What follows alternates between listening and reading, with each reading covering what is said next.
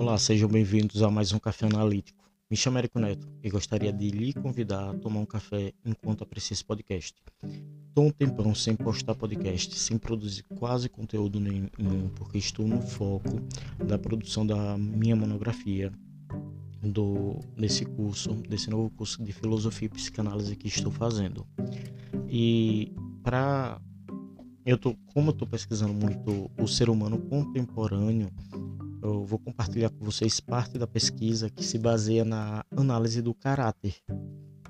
É uma produção do Reich, que era um é, discípulo direto do Freud, ele tinha um círculo, um vínculo íntimo com Freud, depois ele teve uma cisão teórica, uma cisão de vários outros contextos, e ele criou sua abordagem e não, não deu um segmento exatamente dentro da psicanálise mas ele trouxe uma, é, em sua produção da psicanálise como análise do caráter, ele traz o desenvolvimento de algo que o Freud se limitou a apenas dar uma breve definição. Ele definiu e outros psicanalistas, com sua base teórica, desenvolveram uma melhor teoria mais ampla ao ser humano contemporâneo. Muitos falam, reclamam que a psicanálise está obsoleta ou está ultrapassada. Não é bem assim. É, a ortodoxa, de fato, há várias limitações, como o dia a dia. Né? E a psicanálise clássica, ela também já gerou algumas limitações. As escolas contemporâneas, que ela não tem um pensador único, mas usam o desenvolvimento de vários pensadores, facilitam não só o desenvolvimento da psicanálise, mas também facilita o cuidado com os problemas do dia a dia, os novos problemas e os problemas que foram mal resolvidos anteriormente dentro da própria psicanálise. É, William Reich ele criou sua teoria da análise do caráter. Ele percebeu que alguns pacientes eles tentavam convencer que estavam o tempo todo bem ou o tempo todo sob controle da própria vida ou sobre é, não tem problemas ou hostilidades com o mundo. E ele também percebeu pessoas que são sadistas inconscientemente ou masoquistas inconscientemente. E também pessoas que gostavam de ganhar tudo, serem é, o que a gente hoje em dia chama de biscoiteiro. É, já existia no passado. E o que consiste isso? Caráter é uma herança genética que seus pais, o desenvolvimento do comportamento dos seus pais, eles também podem ser transmitidos via genética, a influência genética. E o caráter, ele não é só essa herança genética como Freud tinha dito.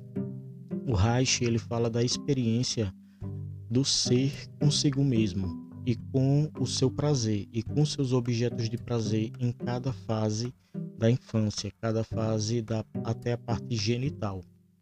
E cada experiência, de acordo com essas fases, determinam o que seria o caráter. Para Reich, existem pessoas do caráter oral, que podem ser aquelas pessoas ou que falam demais, elas querem ser notadas pelo que falam, ou querem ganhar tudo, sugar é, como diz, chupar, né? Assim como a criança suga, faz o, a questão de sugição com a, o peito materno. Há também para ele o caráter na parte anal do sadista e do masoquista, que é uma fase onde a retenção do, das dores pode ocasionar prazer e tem a questão de soltar o, o seu desprazer, o seu desconforto para ver o outro desconfortável. É uma relação do sadismo e do masoquismo. Não tem tanto o que explicar. Quem quiser pode dar uma pesquisada melhor. E vem o caráter hum, fálico, e o caráter fálico é interessante que ele separa em duas partes. Tem um caráter que ele se chama de passivo feminino e tem um caráter fálico narcisista. O caráter passivo feminino é um caráter onde a pessoa está totalmente ah, precisa da atenção dos outros, é, mas ele não é que ele precisa diretamente. Ele faz com tudo para que o outro aceite ele. ele se posiciona numa questão de vulnerabilidade com o outro. O outro pode ser o outro lacaniano com o mundo, né? Ele se sente, mostra vulnerabilidade e a partir do caráter fálico narcisista, que é o caráter onde o ser humano é totalmente viril, é o ser humano que dita as regras, é o ser humano que guia suas relações, sejam afetivas, familiares, sociais, comunitárias, seja qualquer relação, isso tudo é de modo inconsciente. Para se observar o caráter, é necessário uma coisa muito interessante: observar a relação entre o ser humano, o que está sendo analisado do paciente, com o terapeuta quando ele fala de algumas questões de hostilidade do dia a dia, com representações sejam representações de poder, como religião, política, é, é, questões dos seus desejos, sejam sexuais, sejam de desenvolvimento, de pesquisa, e as suas tentativas de aceitação com o mundo.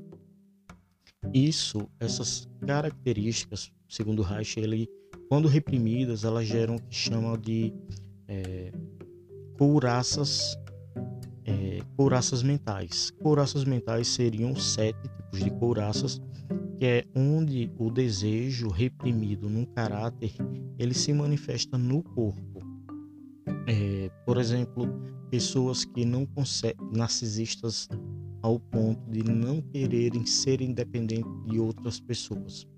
Eles costumam inconscientemente mandar sua energia ou tirar sua energia diretamente do que seria do, das pernas, porque as pernas é um posicionamento com o mundo. Então eles acabam sendo inflexíveis, ou, ou eles é, acabam sendo inflexíveis com questões da sua opinião e acabam se manifestando em problemas como é, imagine uma artrose, uma artrite que poderia dar em problema em qualquer parte do corpo. Ela dá especificamente no pé. Isso daí é o caráter que vai sendo condensado e a sua couraça permanece que aquilo gera um tipo de sofrimento. Ele chama as couraças também de neuroses de caráter. Depois dele, a teoria do caráter se desenvolveu melhor com Gary Horney e o Eric Fromm. Na minha pesquisa, eu, base... eu estudo os dois e ainda estudo Eric Erickson, que é o desenvolvimento psicossocial do ser. É, e nesse podcast eu vou trazer mais coisas interessantes sobre o caráter do ser humano contemporâneo, como a ideia do que o do caráter narcisista que o, o Reich fala, o Eric Fromm ele traz sobre o caráter do dominador.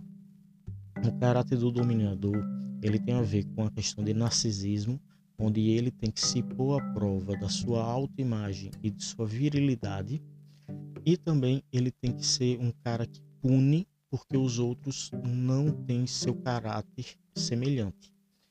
É, as pessoas desse tipo de caráter dominantes, eles têm medo de outros dominantes.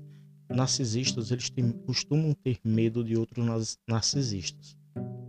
Os dominantes, o caráter dominante, ele se desenvolve na sua relação de violência inconsciente quando uma criança, no seu período de desenvolvimento psicossexual, onde ele não tem consciência de nada, ele pode ser ou violentada, ou ele pode ser violenta, ou ela pode se satisfazer com a questão de violência, tipo você estimular uma criança a assistir é, coisas muito violentas e você se divertir com a violência que está sendo assistida. Isso daí ah, já mostra uma parte do seu caráter, o seu desejo de assistir coisas violentas. Então você já tem uma coisa de um caráter mais agressivo. E o estímulo que você está fazendo na criança é fazendo com que o desejo seu se repita na criança de outra forma. Inconscientemente a criança vai carregando isso da parte genética e da sua seu desenvolvimento psicossocial suas influências externas são introjetadas nesse caráter. E o caráter também ele exerce a função do desejo. É uma limitação da realização do seu desejo. O seu desejo ele acaba se limitando no caráter é, anal entre a dor, ou seja, se é a dor, ele pode ser uma dor ativa, ou seja, o sadista, aquele que ingera a dor, ou pode ser um, uma dor passiva, aquele que recebe a dor. No caráter fálico, ele pode ser o caráter narcisista, viril, o erétil, aquele que está é, sempre com o falo erguido, vou usar uma linguagem assim, e ele pode ser aquele que é o que não que o falo está rebaixado, né? Que ele está broxa psiquicamente. E para compensar que ele está broxa psiquicamente, ele acaba ser, tentando ser serventil, ser, ser útil, acaba numa relação de desejo limitante com o caráter do narcisista, porque ele quer ser aceito, ele quer ser desejado, ele quer realizar a sua virilidade, sua falta de virilidade no narcisista. E isso também acontece na questão de violência. A relação dos seus instintos com as relações externas acabam desenvolvendo um caráter que pode ser vir ou não, vir, vir ou não a ser violento. É, uma pessoa não tem apenas um caráter. O caráter são adotados do desenvolvimento oral, é, oral, anal, fálico e tem o genital. O genital ele é, é muito importante porque a partir da fase genital, que seria da, da pré-adolescência, dos 7 anos até os 14, ele determina qual caráter ele vai ser mais forte, qual caráter vai se posicionar mais nos seus conflitos de hostilidade com a realidade. Então, seu, suas hostilidades internas determinam seu comportamento inconsciente de acordo com suas experiências lá da sua infância. Então, como é que ele trata isso? O, o analista ele trata justamente batendo é, nessa questão dessa curaça, ele acaba mostrando para ele que ele está numa repetição de obter desejo, obter realizações lá da sua infância e não é, não condiz mais com a vida adulta. É, isso, as couraças, os caráteres, eles determinam uma circunstância de patologia, de possibilidade ou não de patologia. Ah, uma, pessoas chamadas a caráter são aquelas que não fixam as suas relações de desejo no passado e elas aprendem a viver o presente e o, e o futuro, ou seja, elas são flexíveis.